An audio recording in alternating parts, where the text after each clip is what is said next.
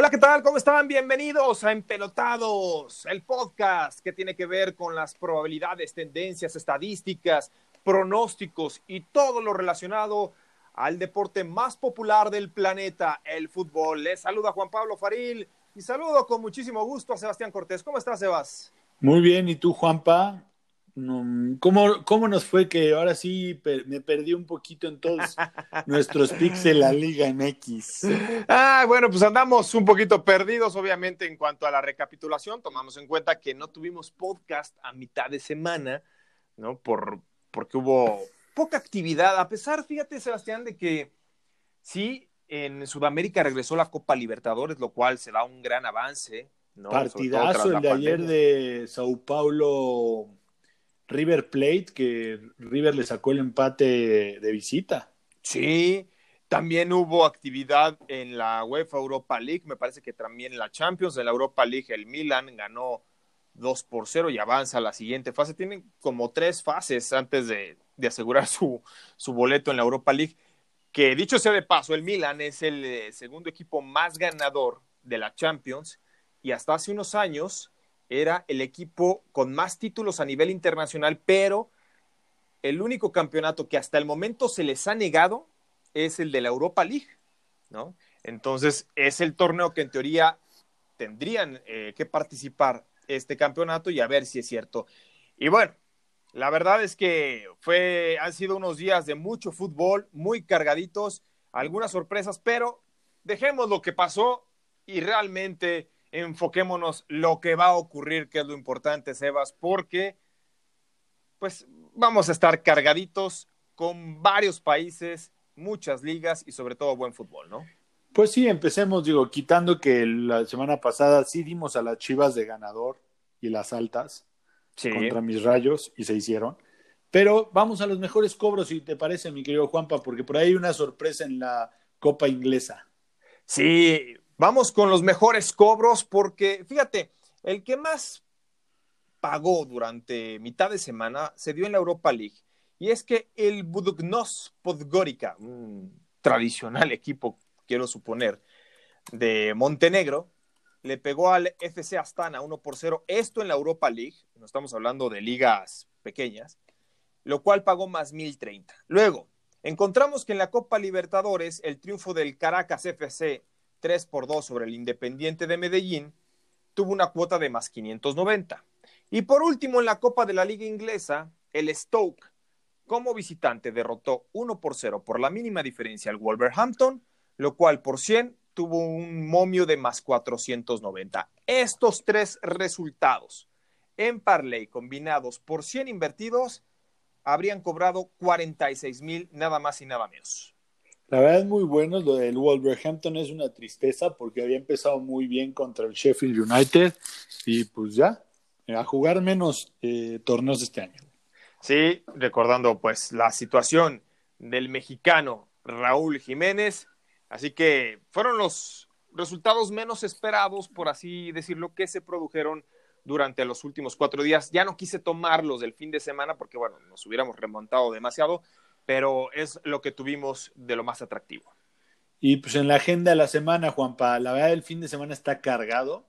Traemos Liga MX, se reactiva la Liga, se reactiva la Premier, Serie A, Bundesliga, ya todos están. Algunos ya están en su segunda semana de la Premier, el Manchester City y el Manchester United es su primer partido. Pero si te parece, pasemos directo al análisis, empezando por la Liga MX. Ok, por cierto, hoy debutó el Bayern y lo hizo de manera 8-0. 8-0 al Schalke 0-4, así que, bueno, ¿qué te parece, Seba? Así, como tú bien señalas, eh, arrancamos con lo mejor para este fin de semana, porque ahora sí vamos a ver varios torneos, ¿eh? No nada más nos vamos a centrar en la Liga MX, pero a ver, ¿qué partido tenemos? Toluca Santos, favorito, el Toluca de local, 39% de probabilidades el over de 2.5, 57% de probabilidades. ¿Qué te gusta y por qué, Juanpa? Mira, el Toluca es un partido, Toluca Santos es una rivalidad muy pareja, aunque un poco más cargada hacia los Diablos Rojos durante los últimos años, sobre todo en casa. Dos victorias, dos empates en sus cuatro partidos más recientes ante los Laguneros, pero si algo destaca en esta rivalidad es el over, porque las altas de 2.5 se registraron en cuatro de los cinco enfrentamientos previos. Aquí el empate tiene un 32% de probabilidades de que se dé. Yo lo he dicho, cuando el empate está arriba del 30%, me encanta para que sea un partido muy parejo. Así que voy con el empate como opción número uno, que al mismo tiempo quizá no, no se conjuga demasiado bien con las altas que son opción del 57% de probabilidades. Pero ¿a ti qué te gusta? A mí la verdad mi primer pick son las altas de este juego. Yo, yo sé que ese es el empate eh, te gusta mucho, pero creo que aquí sí yo preferiría no jugar a ninguno. Ninguno de los dos equipos me gusta cómo juega, no me gustan los antecedentes, ni cómo llegan, ni, hay, ni todo lo que hay que tomar en cuenta alrededor de los dos. Entonces mejor me voy por el over de dos y medio goles. Fíjate que tienes toda la razón, porque uno podría decir, ninguno de los dos está carburando, el empate en teoría no suena mal, pero cuando son muy inestables los dos, pues no sabes quién la va a regar a, veces un poquito más, ¿no? Entonces eso te puede echar atrás del empate. Y sí creo yo que la forma tan ineficaz de defender tanto de Toluca como de Santos y la cierta claridad que hay y el antecedente que señalábamos de las altas, te voy a acompañar. Vamos con la opción número uno. No es que nos rajemos al empate, pero aquí lo importante es darle una opción más viable y me parece que sí, las altas están más marcaditas que el empate Así que te acompaño con el over del Toluca en contra de Santos. Y pasando al otro que vamos a analizar eh, antes del evento estelar que tenemos de fútbol mexicano ahí, es el San Luis Monterrey. Monterrey va de visita, pero aún es favorito con más 115 y el 37% de posibilidades. Aquí el empate todavía está más alto, mi querido Juanpa. 36%. ¿Y Pero sabes el por qué? es favorito y esa combinación sea donde nos va a llevar. Así que, ¿qué te gusta? ¿Sabes por qué el empate está en 36%, Sebas? Porque tú dices, bueno, Monterrey es Monterrey y San Luis, pues no es un equipo de mucha tradición. Pero ojo, toma en cuenta dos aspectos muy importantes a la hora de analizar. La rivalidad previa. Y encontramos que entre Liga y Copa, San Luis tiene récord positivo en contra de Rayados tres victorias, dos empates y una derrota en los seis previos. Punto número uno. Y punto número dos, te encuentras un dato también muy revelador, que en este 2020, Monterrey en gira acumula apenas un triunfo, cuatro empates y cinco derrotas en diez partidos de liga. Estos dos datos son factor muy importante para considerar el no triunfo de Rayados, a pesar de que es favorito en cuanto a la línea de apuesta más 115. Opción número uno, Sebas, el under, me gusta mucho, pero si se puede combinar, tú ya sabes, nos conocemos, el empate. Muy bien, yo también creo que debo de ir con el empate. Igual, al final con todo lo que dices, tienes un punto de razón. si Rayados no ha podido, no es, no es que está jugando mucho mejor como para, para que en este juego sí pueda. Entonces vamos con el empate. Me gusta un 0-0, un 1-1. Y su único triunfo de visita fue contra el América, ¿eh? O sea, fue una campanada. Pero ganó donde era underdog. Y donde sale favorito, como en este caso, no ha podido llevarse el triunfo. En nueve partidos. Entonces, hay un indicador muy claro que te marca tendencia. Y eso es lo que hay que obedecer al final del día, creo yo, ¿no? Mira, ahora vamos a pasar a la Bundesliga que abre, ya, ya platicábamos ahorita de que el Bayern Múnich le metió 8-0 al Schalke y además creo que ese fue el, por ahí andaba, no sé si 8-0 o 10-0, fue el marcador global de los dos enfrentamientos de la temporada pasada. No, pues Así que ya lo superaron una, una realidad de, es que los alemanes ya encontraron pues que ya no solo fútbol, ¿no? Ya es un, ya, ya hay que hacer mucho más. Pero vamos a hablar del Borussia Dortmund y del Borussia Mönchengladbach. Sí, es el clásico de los Borussias, ¿no?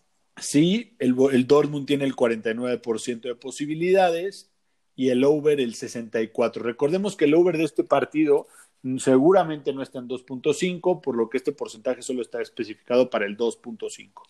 Sí. ¿Qué te gusta, Juanpa? Mira, lo que pasa es que a pesar de que los dos son Borussia, no confundirlos, el Dortmund acumulas 11 triunfos consecutivos contra el Mönchengladbach, en los que promediaron 2.8 goles a favor por 0.7 en contra, es decir, un margen promedio de dos goles.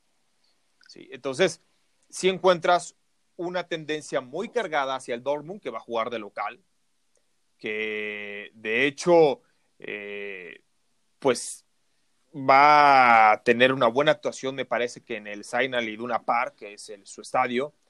Y por el otro lado encontramos a un Mönchengladbach que es cierto, cerró la Bundesliga con tres victorias consecutivas la temporada pasada, pero la rivalidad en contra del Dortmund es lo que no le favorece. Mi primera opción, voy con el Dortmund para que obtenga los tres puntos, se lleve la victoria. Y las altas que, como bien señalas, van a aparecer muy probablemente en 3, 3.5. Creo que no van a tener ningún problema en superarlas. De hecho, el promedio en los últimos 10 partidos entre ambos está arribita de 3.5, así que voy como opción número 2 al over. Yo voy al contrario tuyo, Juanpa. Yo no creo que el Dortmund ha jugado bien. No creo que cerró bien jugando de local. El Mönchengladbach, no sé por qué nunca lo puedo pronunciar, le peleó mucho al Dortmund. Era equipo goleador, independientemente que le ganaron dos veces.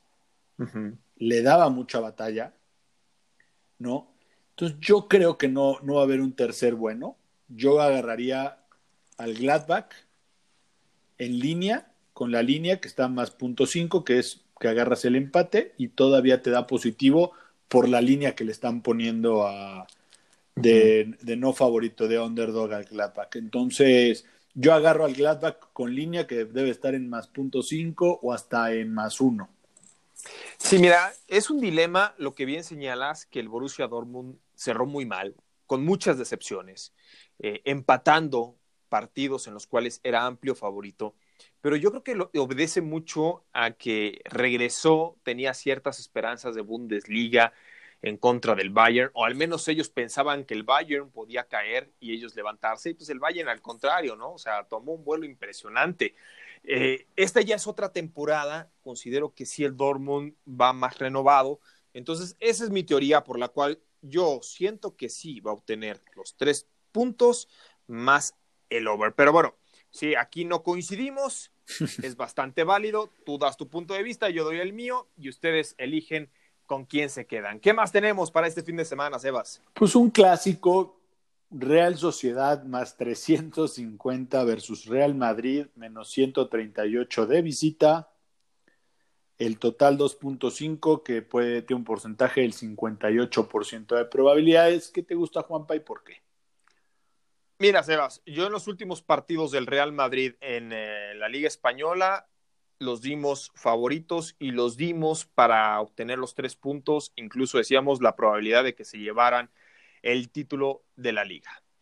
Pero si hay un equipo que se le complica demasiado al Real Madrid, es la Real Sociedad. Y más cuando juegan en San Sebastián.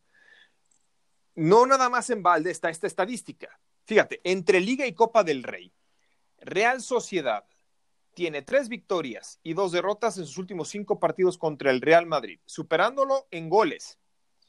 Y algo que destaca en esta rivalidad es el over de 2.5 al darse en ocho de los nueve previos, en donde se promediaron 4.1 goles en los totales.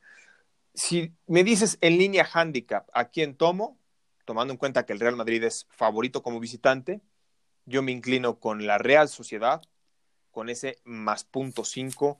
No creo que el Real Madrid, sobre todo, que viene sin ritmo, que la Real Sociedad ya jugó, este, que el Real Madrid eh, pues todavía está viendo cómo armarse, ¿no? Le acaban de dar las gracias a Gareth Bale por la puerta de atrás, en fin, no creo que el Real Madrid esté muy concentrado y puede ser una película muy parecida a la de años anteriores, donde el Barcelona y el Real Madrid no arrancaron muy bien, pero por ahí de noviembre, diciembre empezaron a componer, como que les dieron chance, los dejaron arrancar a todos y ya para enero, febrero los rebasaron y los dejaron muy atrás. Creo que ese va a ser el caso, por lo cual la Real Sociedad, jornada 1, jornada 2, como me lo pongas, contra Real Madrid, por eso tiene mayores posibilidades.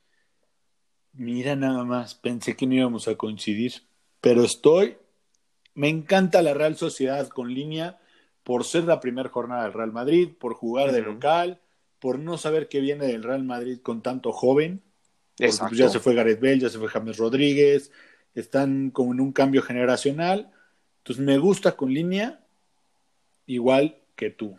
Mira nomás, ¿quién diría que nos íbamos a estar poniendo de acuerdo? Pero qué importante, ¿no? La lectura que le podemos dar al fútbol, más allá de la estadística, las tendencias, muchas veces hay que ver cómo llega plantado un equipo y otro, ¿sí? Hay tres factores que son fundamentales para delinear un pronóstico. La rivalidad entre ambos, número uno, cómo llegan, antecedente reciente, cada uno de los equipos, pero algo muy importante, cómo se comportan bajo determinada circunstancia. Y aquí el Real Madrid en la Liga Española ha tenido comienzos muy flojos y también si hay algo que se le indigesta demasiado es jugar en San Sebastián. Ahora, pasemos a la Premier League, que hay un clásico, un partido increíble. Chelsea más 225, Liverpool más 110 de visita, con un 37% de probabilidades. 2.5 con el 56% de probabilidades, que seguramente va a estar entre esa línea. ¿Qué te gusta, Juanpa, y por qué? Mira, aquí hay un dato revelador, porque el Chelsea, como local, con cuota superior al más 210, no es nada común desde 1998 solo ha salido tres veces con cuota superior a más 210. Ganó dos, que fueron triunfos sobre el Manchester City en 2018 y en 2020, pero cayó en contra de Liverpool por 2 a 1 en 2019. ¿Cuál es la tendencia? Sí, me inclino yo por el Liverpool. Es, es favorito ligeramente porque tiene tres victorias, un empate y una derrota en sus últimos cinco partidos con el Chelsea y porque de visita en Premier League cerró la temporada pasada con dos victorias, un empate y tres derrotas. Es decir, sí, perdió más de los que ganó, pero es una campaña nueva. Así que mi pick número uno, las altas, pero creo que sí más cargadas hacia el Liverpool. Híjole. Qué difícil, ¿no? Este, este partido está bien duro, ¿eh? Mira. Muy duro está. El Liverpool ha ganado los últimos tres juegos y empatado uno en la Premier League. El único que perdió fue en la FA Cup. Pero aún así, con las contrataciones del Chelsea, como lo vi jugar la semana pasada, y todo, me voy por la chica. Yo creo que el Chelsea le saca el triunfo a Liverpool. Este no es el Chelsea de la temporada pasada. Tampoco es el Liverpool de la, de la temporada pasada, de ninguna de las dos fases. Por lo que yo voy Chelsea más 225 para este juego. Las altas y bajas, pues tienen un promedio en sus últimos cinco juegos de 3.8 goles, que creo que debería de ser, pero también el 1-1 se ha presentado mucho, ¿eh? Sí, son, son, es una rivalidad que no desconoce el empatar, ¿eh? O sea, para nada. Entonces, yo me voy por el Chelsea como pick de este juego está más 225. Creo que no vale la pena que me meta en under y over si ya me estoy yendo por el ya underdog. estás tomando más 225, ya con eso es más que suficiente. Le pegas y te da una cuota extraordinaria. Entonces, mira, yo, yo sí voy más cargado hacia Liverpool, pero mi pick número uno, tratando de asegurar, porque sí es una rivalidad muy pareja y porque sobre todo no tenemos un antecedente reciente eh, eh, real, palpable, ¿no? O sea, vienen equipos nuevos, renovados, como bien señalas. Entonces, sí creo que las altas están más ad hoc.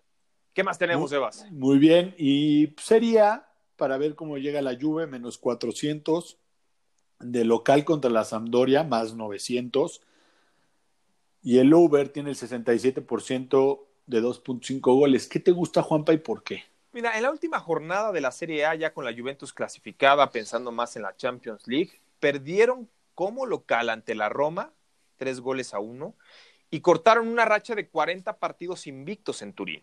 Tenían 34 triunfos y seis empates como local. Pero ya explicamos cuáles eran las circunstancias. De hecho, ni siquiera jugó Cristiano Ronaldo. Sampdoria tiene probabilidades de pegarle un susto a la Juve, lo dudo. Esta Juve sobre todo en esta clase de partidos, deja muy en claro que es el mandamás en Italia. Son clásicos duelos donde la Juve muchas veces gana por dos goles o más de diferencia. Mm, por mucho que está en menos La línea, Juan, a ver. Está en, no, la línea de goles está en menos dos goles la Juve. Yo voy a tomar a la Sampdoria menos, más dos. ¿Sabes qué? Si me lo pones menos dos a la Juve, yo también prefiero a la Sam más Esa es la realidad. Sí, sí, sí. sí, sí, seguramente ganará, pero ¿qué ganará 2-1? 3-1 a lo mucho. Y creo que a lo mucho, como bien señalas, por dos goles la empatas, ¿no? Porque es la primera jornada, tampoco sabemos en qué ritmo va a llegar la Juventus. La Juventus dejó de jugar hace mucho tiempo. Claro. No tuvo pretemporada tampoco, no hubo juegos de preparación. Entonces, yo creo que yo, yo agarraría al, al Sampdoria más dos o más, hasta más uno y medio lo agarro. ¿eh? Sí, fíjate que sí, ¿eh? tienes toda la razón. Eh, no creo muy que bondadoso, andas muy bondadoso, mi querido Juan No, bueno, tampoco no me quiero meter en tantos problemas. Este, han sido demasiados análisis, demasiados análisis durante la semana, pero, pero es cierto, o sea, si tú me preguntas quién va a ganar, considero que la Juve. Pero si me dices, ¿estás seguro que va a ganar por tres goles o más? Ahí ya la pienso dos veces. Ahí si me regalas los goles, por así una ventaja, prefiero tomar a la Sampdoria. ¿No?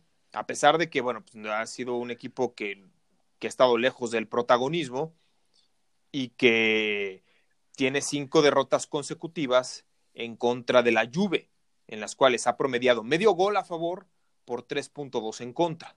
Y en cuatro de ellos descubrió el menos uno y medio, pero aquí está menos dos. Entonces, ojo, eso es muy importante. Del menos uno y medio al menos dos, sí hay diferencia y es importante porque, como bien señala Sebas, se da el push, se da el empate y por lo menos rescatas esa acción, ¿no? Así que vamos con la SAMP, los tomamos más dos. Y si quieres, vamos al evento estelar que tenemos al América Chivas y nos tienes un datito. Sí, un, pequeño dato, un dato, un dato que, que, es muy particular porque vamos a pronosticar varias cosas en este América Chivas y encontramos, ustedes bien saben que el resultado más común en el fútbol históricamente es el 1 por 0. Sin embargo, el 1 a 1 se ha dado en 18 de los 90 partidos del Guardianes 2020, es decir, en un 20% de los encuentros, ¿sí? Entonces también encontramos que en juegos de liga el resultado 1-1 se dio en tres de los últimos ocho clásicos entre América y Chivas, así se los dejamos como de antesala, de bote pronto para que ustedes la agarren. ¿Cuál puede ser un marcador viable. Yo sé que es un clásico que muchas veces dicen, no, no, no me des el empate, ¿no? Uno u otro. Bueno, pues vamos a analizarlo. ¿Qué te parece, Sebas? Muy bien, el América está favorito, más 110, 41% de probabilidades. El under y el over está con un 59% de posibilidades. El over de 2.5. ¿Qué te gusta, Juanpa, de partido completo? Partido completo. Mira, eh, sí es una rivalidad muy pareja. Me parece que los dos equipos compusieron un poco el camino. Si este clásico lo hubiéramos tenido hace tres semanas, en la jornada 7, 8, todo el mundo diría, no, qué asco, 0-0 seguramente, este, los dos eh, de capa caída. No, ya el América llega levantando, viene con buena rachita. Chivas también ya dejó de perder, que es ganancia.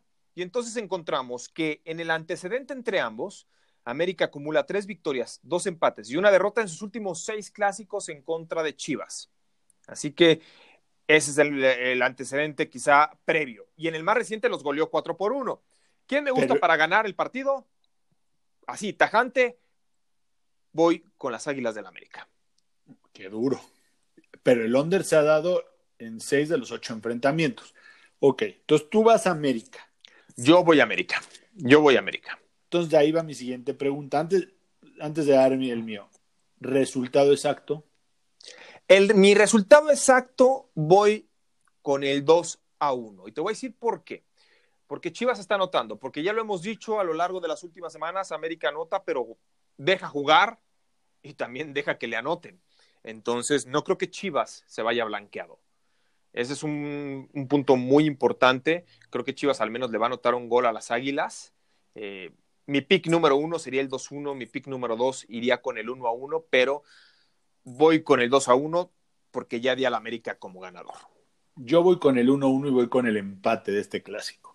Ah, mira. ¿No? Para, para ir poniéndonos en, contexto en estas dos. ¿no? Entonces, tú traes América 2-1, yo traigo empate 1-1, me gusta. Y ahora se viene ya complicando un poco más, Juanpa, primer tiempo. Primer tiempo, fíjate que las Chivas han jugado extraordinariamente en el primer tiempo. Acumulan ocho partidos sin recibir gol durante los primeros 45 minutos. Y el 0 a 0 se registró en seis de ellos. Aquí yo estoy apostando por la contra. Yo creo que se van a ir al descanso uno por uno. Fíjate algo muy interesante, Sebas. En este torneo, sobre todo hay que tomar en cuenta que Chivas solamente ha anotado dos goles y recibido uno en el primer tiempo, pero en el segundo tiempo lleva ocho a favor por siete en contra. Es decir, los partidos de Chivas se anotan mucho más goles en la parte complementaria que en la primera mitad. Yo en el primer tiempo voy 1-0 de Chivas, en el segundo tiempo lo empata el América. Ah, esa es una buena opción, ¿eh? me gusta, me gusta. Creo que vas, vas organizando muy bien tu estrategia de cómo se puede presentar y hay, hay más opciones para, las apuestas del clásico. Vamos a poner una que los dos tenemos que sí, que es anotan ambos. ¿Tienes algún dato que nos ayude a por qué estamos poniendo todo esto? Sí, porque mira, ya lo decíamos, en el caso de América, anotó y recibió gol en sus ocho encuentros anteriores. Se dio el ambos anotan o el anotan ambos, ¿no? Se han promediado 3.6 goles, por lo cual dice que la mayoría se han ido a las altas. Y el anotan ambos o el ambos anotas también se produjo en los tres compromisos previos de Chivas. Y por si fuera poco, hablando de rivalidad entre ellos en este clásico, ambos equipos anotaron gol en cuatro de los últimos cinco clásicos y ya por lo menos va de gane el hecho de que en los últimos diez superclásicos no ha existido el 0 a 0. Así que por donde lo veas, es un partido en el cual ambos deben anotar gol. Me gusta. Y ya para redondear este podcast, porque creo que analizamos mucho, hay mucho más alrededor del clásico, obviamente, pero ¿cuál es tu all-in? Ya después de todo lo que analizamos, tu parlay inesperado, tu all-in, ¿dónde le meterías una buena lanita? ¿Del clásico? De todo, de lo que tú quieras. Ah, ok, de lo que yo quiera, bien. Voy, voy con el América a que gane el partido. Voy con las altas del Chelsea en contra de Liverpool y voy con la Real Sociedad en línea handicap contra el Real Madrid. ¿Tú? Mira, yo voy con el empate del clásico. Ok. O sea, este es, mucho riesgo. Dije, no, no, no los invito a que apuesten mucho, pero si les da, va a pagar sabroso. Empate del clásico. Ok. Chelsea. Ay, Uy, estás tomando dos buenas cuotas, ¿eh? Y Gladbach, pero con línea. Uh, contra Dortmund. Exactamente. Ah, no te lo vaya a echar a perder el Gladbach, ¿eh? no te lo vaya a echar a perder, porque el otro no lo veo tan inesperado o, tan loco, pero ese del Gladbach. Ah, pero con línea, me estoy comprando. sí, claro, con línea, con línea. Estoy comprando el empate. Ok, ok. Sí, confiando más en que el Dortmund sea el Dortmund que cerró muy mal la Bundesliga a que pueda ser el Dortmund que pelea por el título como cada año, ¿no? Exactamente, mi querido Juanpa. ¿Cómo te encontramos en redes sociales? Mira, en Twitter, arroba FarilJP, en Instagram, arroba Juan Pablo Faril, ambos en línea de juego. ¿Tú, Sebas? A mí, de Pick Center en Twitter, Pick Center en Instagram y Facebook. Nos vamos, Juanpa. Nos vamos, Evas, que tengan feliz fin de semana, muchos parlays sobre todo y que cobren y que cobren sabroso. Hasta la próxima.